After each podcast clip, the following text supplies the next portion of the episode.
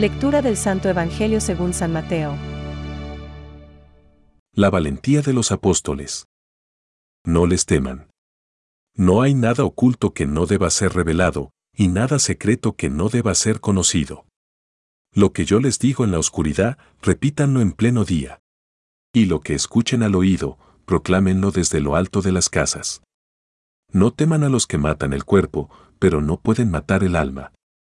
Teman más bien a aquel que puede arrojar el alma y el cuerpo a la ajena. ¿Acaso no se vende un par de pájaros por unas monedas?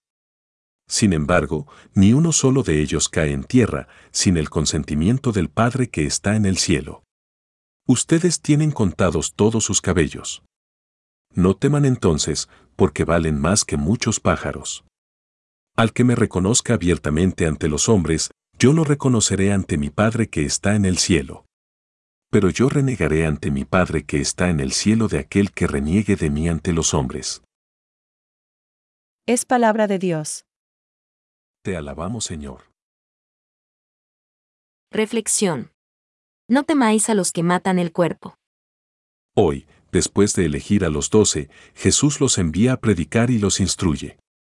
Les advierte acerca de la persecución que posiblemente sufrirán y les aconseja cuál debe ser su actitud. No temáis a los que matan el cuerpo, pero no pueden matar el alma.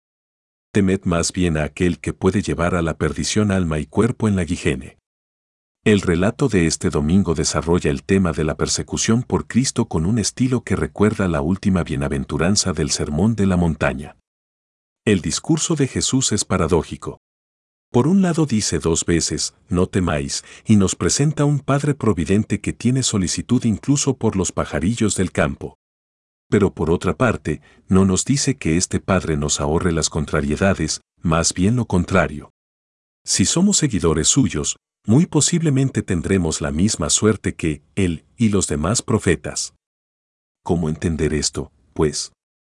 La protección de Dios es su capacidad de dar vida a nuestra persona, nuestra alma, y proporcionarle felicidad incluso en las tribulaciones y persecuciones. Él es quien puede darnos la alegría de su reino que proviene de una vida profunda, experimentable ya ahora y que es prenda de vida eterna. Por todo aquel que se declare por mí ante los hombres, yo también me declararé por él ante mi Padre que está en los cielos.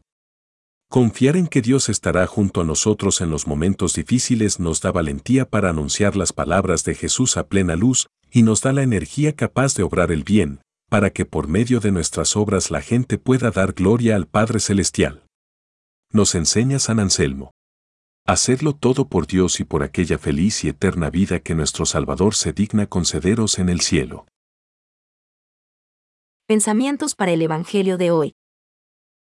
Él me ha garantizado su protección. No es en mis fuerzas donde me apoyo. Tengo en mis manos su palabra escrita. ¿Qué es lo que ella me dice? Yo estoy con vosotros todos los días, hasta el fin del mundo. San Juan Crisóstomo. No existe la misión cristiana a la enseñanza de la tranquilidad. Las dificultades y las tribulaciones forman parte de la obra de la evangelización, y nosotros estamos llamados a encontrar en ellas la ocasión para verificar la autenticidad de nuestra fe. Francisco. El discípulo de Cristo no solo debe guardar la fe y vivir de ella, sino también profesarla, testimoniarla con firmeza y difundirla. El servicio y el testimonio de la fe son requeridos para la salvación. Catecismo de la Iglesia Católica, número 1.816.